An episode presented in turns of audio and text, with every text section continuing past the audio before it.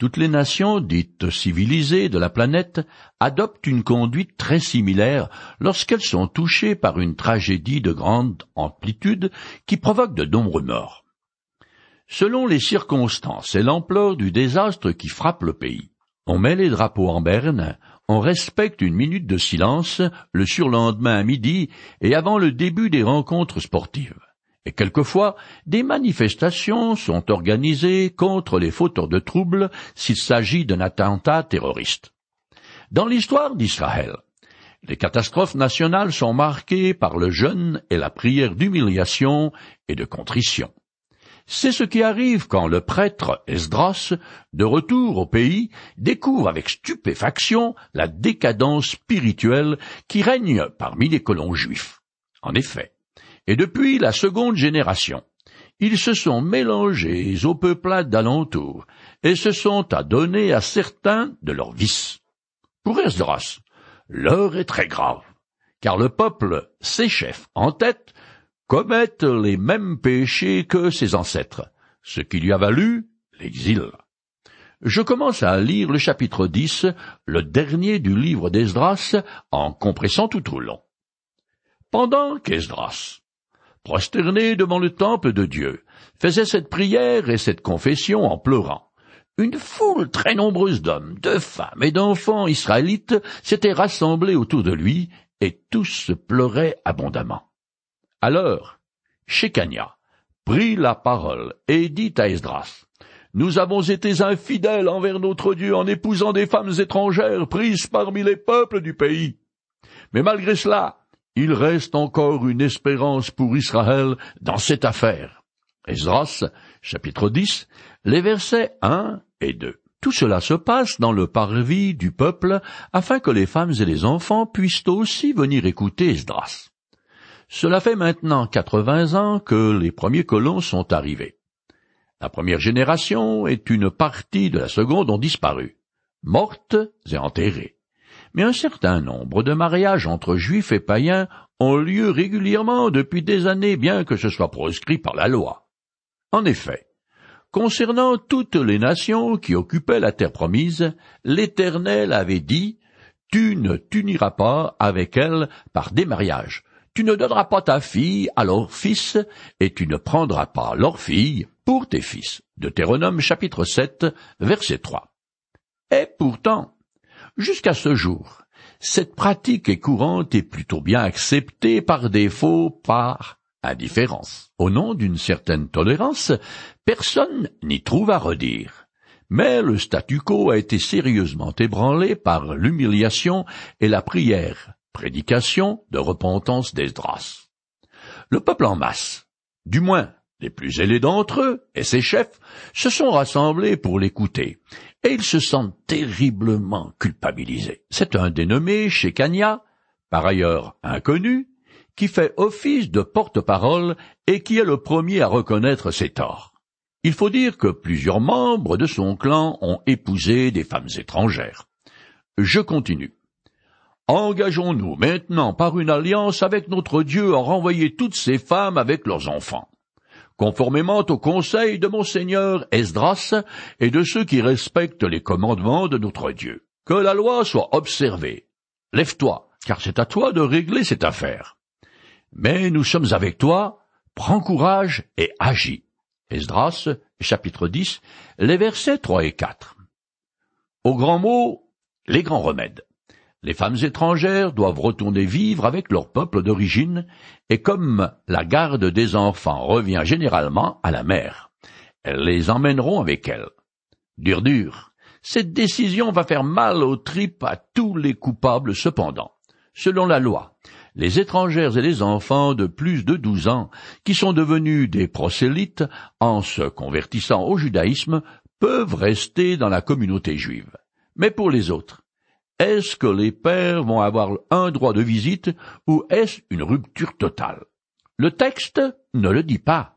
Zorobabel et le grand prêtre Josué ont disparu de la scène depuis longtemps, et aucune autre personne dominante n'a rempli leurs sandales. Alors, en tant que prêtre, fonctionnaire de l'empereur et homme influent dont l'autorité est reconnue de tous, Esdras est chargé de remettre de l'ordre parmi ces rapatriés juifs. Je continue. Alors Esdras se releva et fit prêter serment aux chefs des prêtres, des Lévites et de tout Israël d'agir comme il venait d'être dit. Ils en firent tous le serment. Puis Esdras quitta la cour du temple et se rendit dans la chambre de Iohanan, petit-fils du grand prêtre, et il passa la nuit. Mais il refusa toute nourriture et toute boisson, car il menait deuil à cause de la faute grave des anciens exilés. Esdras, chapitre 10, les versets 5 et 6. Jusqu'à là. Esdras est agenouillé dans l'attitude du suppliant. Il ne se lève qu'une fois le serment prêté, mais il va encore jeûner jusqu'à ce que les femmes étrangères soient chassées. La transgression de la loi est un acte d'une extrême gravité car elle rend caduque l'alliance que l'Éternel a conclue avec son peuple. Cependant, avec Dieu, il est toujours possible de se repentir, de reconnaître ses fautes et de repartir à zéro. C'est ce que ces colons ont fait en changeant d'attitude et en prêtant serment. Dans l'ordre spirituel des choses, la loi vient en premier et ensuite les actes concrets aussi sûrement que le jour succède à la nuit. C'est ce que l'apôtre Paul confirme dans l'une de ses épîtres. Je cite le passage. On raconte comment vous vous êtes tourné vers Dieu en vous détournant des idoles pour servir le Dieu vivant et vrai. Un Thessaloniciens, chapitre 1 verset 9. Ces nouveaux chrétiens ont d'abord répondu à Dieu par la foi. Et ensuite, dans la foulée, pourrait-on dire, ils ont abandonné leurs idoles. La repentance des Israélites est sincère, et leur décision d'obéir à la loi très solennelle puisque le serment inclut probablement des imprécations contre soi-même au cas où celui qui a prêté serment ne tienne pas sa promesse. Je continue le texte. On fit ensuite publier dans Juda et à Jérusalem un ordre enjoignant à tous les anciens déportés de se réunir à Jérusalem les chefs et les responsables du peuple avaient décidé que ceux qui ne se présenteraient pas dans un délai de trois jours verraient tous leurs biens voués à l'Éternel et seraient eux-mêmes exclus de la communauté des anciens déportés. Esdras, chapitre 10, les versets 7 et 8. Esdras n'est pas d'humeur à plaisanter parce que l'heure est grave pour cette communauté de colons. Une réunion extraordinaire est organisée et la présence de tous les hommes est exigée. On apprend ici que le territoire occupé par les colons juifs est très exigu, puisque, à partir de Jérusalem, il faut tout au plus un jour et demi de marche pour en atteindre les limites. Une fois convoqués, les colons ont un jour et demi pour se rendre à Jérusalem. On apprend ici que le territoire occupé par les colons juifs est très exigu, puisque à partir de Jérusalem, il faut tout au plus un jour et demi de marche pour en atteindre les limites. Une fois convoqués, les colons ont un jour et demi pour se rendre à Jérusalem. Aucune excuse n'est admise, et celui qui refuse de venir sera sévèrement sanctionné. Il perd tous ses biens qui seront versés au trésor du temple, il est également déchu de ses droits de citoyen du nouvel Israël qui fonctionne sous le régime de la théocratie. Une fois ainsi excommunié, il est banni.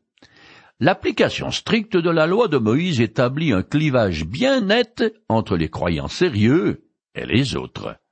Ce tri est nécessaire car, comme le dit l'apôtre Paul, un peu de levain fait lever toute la pâte. Galates chapitre 5 verset 9. Quand j'étais enfant, de temps en temps, j'étais sollicité pour aider à la cuisine. Je devais alors suivre strictement les ordres de maman. Je me souviens encore un jour où, alors que je devais préparer un poulet pour la cuisson, elle m'a dit Prends bien soin de ne pas percer la vésicule biliaire, sinon toute la viande sera gâchée. J'avais alors été surpris d'apprendre que ce tout petit organe peut faire tant de dégâts. Mais c'est bien vrai. Cette logique s'applique aussi à nos fréquentations. Si je m'entoure de gens aigris, ils vont littéralement m'empoisonner l'existence. L'auteur de l'Épître aux Hébreux écrit Veillez à ce que personne ne passe à côté de la grâce de Dieu. qu'aucune racine d'amertume ne pousse et ne cause du trouble en empoisonnant plusieurs d'entre vous. Hébreux chapitre 12 verset 15. Je continue le texte. Alors tous les hommes de Juda et de Benjamin se rassemblèrent à Jérusalem dans les trois jours. C'était le vingtième jour du neuvième mois. Tout le peuple se tenait dans la cour du temple en tremblant à cause de cette affaire, et aussi parce qu'il pleuvait à verse.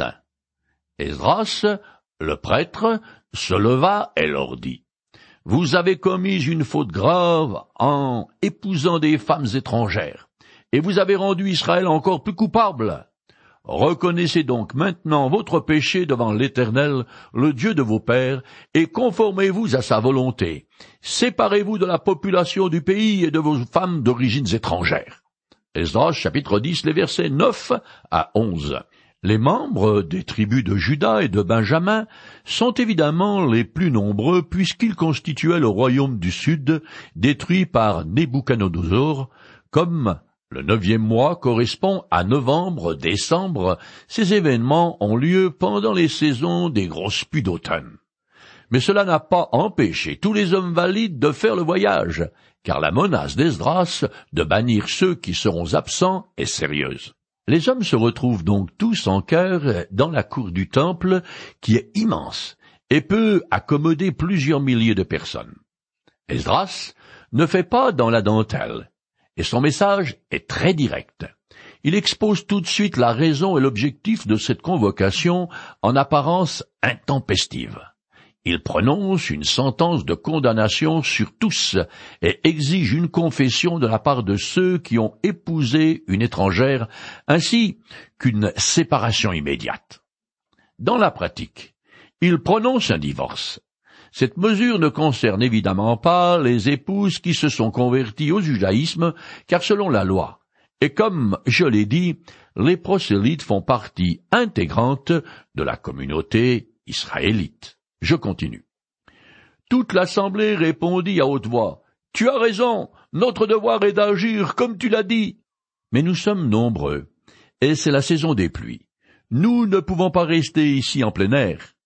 D'ailleurs, cette affaire ne peut pas se régler en un jour ni même en deux, car il y en a beaucoup parmi nous qui ont commis une faute dans ce domaine. Il vaudrait mieux que nos chefs restent ici pour représenter l'Assemblée.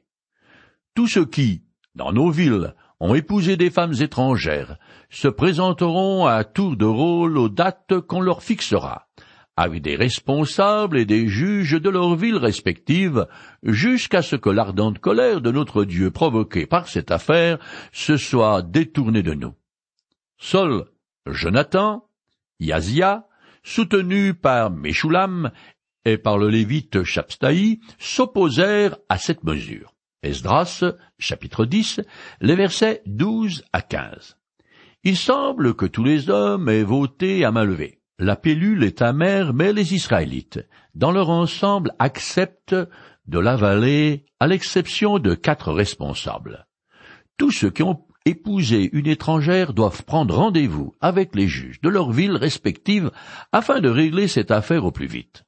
C'est une bonne idée parce que les commissaires du peuple, ceux qui ont une responsabilité de chef, connaissent tous les Israélites de leur district et sauront faire la distinction entre ceux qui honorent l'Éternel et ceux qui sont idolâtres.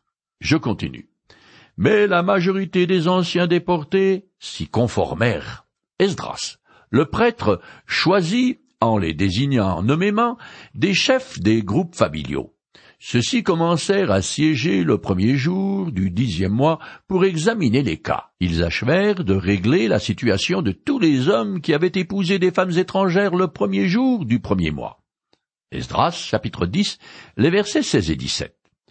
Onze jours plus tard, le travail des commissaires du peuple commence et il dure trois mois. Chaque cas est jugé individuellement. Le peuple se conforme ainsi aux directives d'un article de la loi de Moïse concernant la pureté religieuse. Je résume ce passage. Lorsque l'Éternel ton Dieu t'aura fait entrer dans le pays où tu te rends pour en prendre possession, et qui aura chassé devant toi de nombreuses nations plus nombreuses et plus puissantes que toi. Lorsqu'il te les aura livrées et que tu les auras vaincus, tu ne concluras pas d'alliance avec elles et tu n'auras pour elles aucune pitié.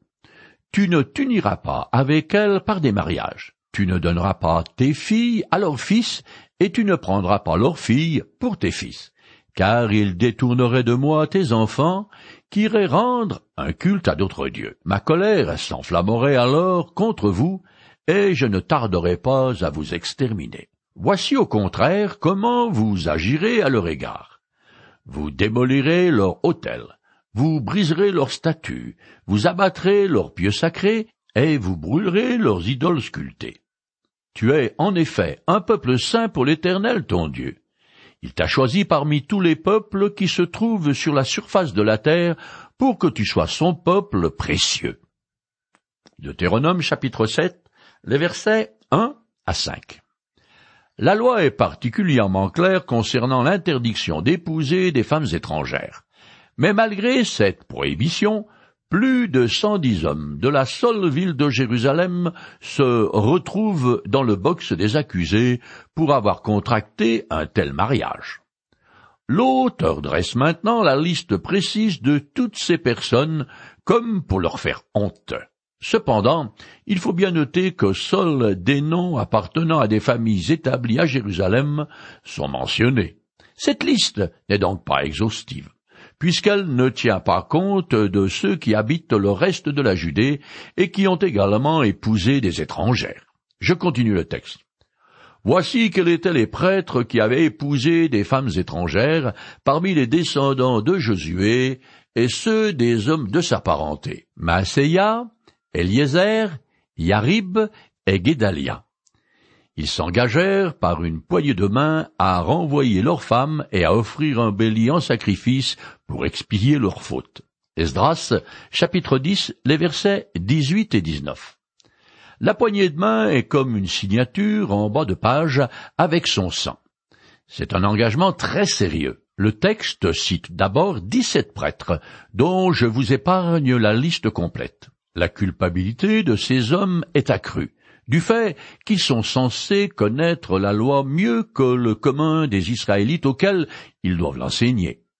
Le comble est que parmi eux figurent les quatre fils de Josué, le grand prêtre qui était revenu du pays avec la première charrette conduite par Zorobabel alors que Cyrus était empereur de Perse. En fait, aucune des familles des prêtres qui a fait partie du premier convoi n'est restée pure. Elles se sont toutes mélangées avec les gens du pays. Quoi qu'il en soit, tous ces prêtres coupables doivent offrir un bélier en sacrifice de culpabilité, reconnaissant par là leur faute devant Dieu et le peuple. Après les prêtres, le texte cite dix lévites, chargé de toutes les tâches pratiques qui sont en rapport avec le culte à rendre à l'Éternel. Eux aussi auraient dû savoir mieux que quiconque qu'ils enfreignaient la loi. On compte aussi un chantre et trois portiers dans la liste noire. Assez curieusement, pour ce qui est des, des servants du temple, c'est-à-dire ceux dont les ancêtres avaient été capturés et mis en esclavage par les Israélites aucun n'est mentionné comme s'étant marié avec une étrangère. Il est vrai que ceux qui auraient choisi de revenir en Israël étaient des prosélytes juifs, qui avaient donc abandonné l'idolâtrie et épousé le judaïsme. Mais c'est quand même curieux, parce qu'étant apparentés aux populations qui habitent la Palestine, il aurait été logique de les voir sauter sur cette occasion pour renouer avec leur peuple d'origine.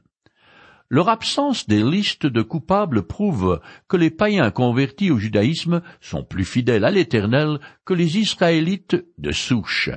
Cette conduite quelque peu hypocrite du peuple juif a été dénoncée avec force par l'apôtre Paul. Je cite un passage en le compressant. Eh bien, toi qui te donnes le nom de juif, tu te reposes sur la loi, tu te vantes d'appartenir à Dieu, tu connais sa volonté, tu juges ce qui est le meilleur euh, parce que tu es instruit par la loi. Tu es certain d'être le guide des aveugles, la lumière de ceux qui errent dans les ténèbres, l'éducateur des insensés, l'enseignant des enfants. Tout cela sous prétexte que tu as dans la loi l'expression parfaite de la connaissance de la vérité. Toi donc, qui enseignes les autres, tu ne t'enseignes pas toi-même. Tu es fier de posséder la loi, mais tu déshonores Dieu en y désobéissant, et ainsi, comme le dit l'Écriture, à cause de vous, Juifs, le nom de Dieu est outragé parmi les païens. Ce qui fait le Juif, c'est ce qui est intérieur.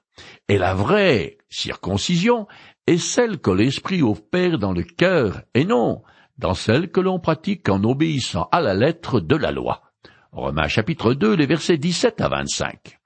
Après avoir mentionné les prêtres et les lévites, l'auteur dresse la liste des simples Israélites qui ont violé la loi. Ils sont au nombre de 86 et appartiennent à dix des familles qui étaient revenues avec le convoi de Zorobabel. Je continue plus loin et finis le chapitre 10 du livre d'Esdras. Tous ces hommes avaient épousé des femmes étrangères, et on renvoya même celles que les enfants avaient attachées à leurs mains. Esdras, chapitre 10, verset 44. Tous ces hommes, c'est-à-dire dix-sept prêtres, dix lévites et quatre-vingt-trois laïcs de la ville de Jérusalem ont donc décidé de remédier à la faute qu'ils ont commise. On peut être sûr que ces séparations ne se sont pas faites en douceur, mais ont dû donner lieu à des scènes douloureuses et pathétiques à vous briser le cœur. Cependant, et c'est dur ce que je vais dire, la souffrance occasionnée par ces foyers brisés est peu de chose dans la balance existentielle. Si on tient compte du fait que la bénédiction universelle qui devait venir par Jésus-Christ ne pouvait être transmise que par une communauté purifiée. Voilà pourquoi il était nécessaire de traiter sévèrement de pareilles offenses, sans permettre au sentiment de mettre en péril l'avenir de l'humanité. On peut bien sûr s'interroger sur la sagesse de ces séparations forcées et se demander s'il n'y aurait pas eu une meilleure façon d'obéir à la loi sans en venir à ces extrêmes. La question est encore plus pressante quand on songe qu'une génération plus tard, les Israélites commettront exactement la même faute en épousant des étrangères. C'est bien la preuve que l'obéissance à la lettre de la loi ne saurait remplacer la circoncision du cœur opérée par le Saint-Esprit, comme le dit si bien l'apôtre Paul. Avant d'aborder le livre de Néhémie, il serait bon de faire un résumé de celui d'Esdras. Voici comme il s'est peut-être déroulé. La septième année du règne d'Artaxerxès, longue main, Esdras arrive à Jérusalem à la tête de la seconde caravane d'exilés. Il purifie la colonie qui s'y trouvait depuis soixante-dix-huit ans, en renvoyant les femmes païennes.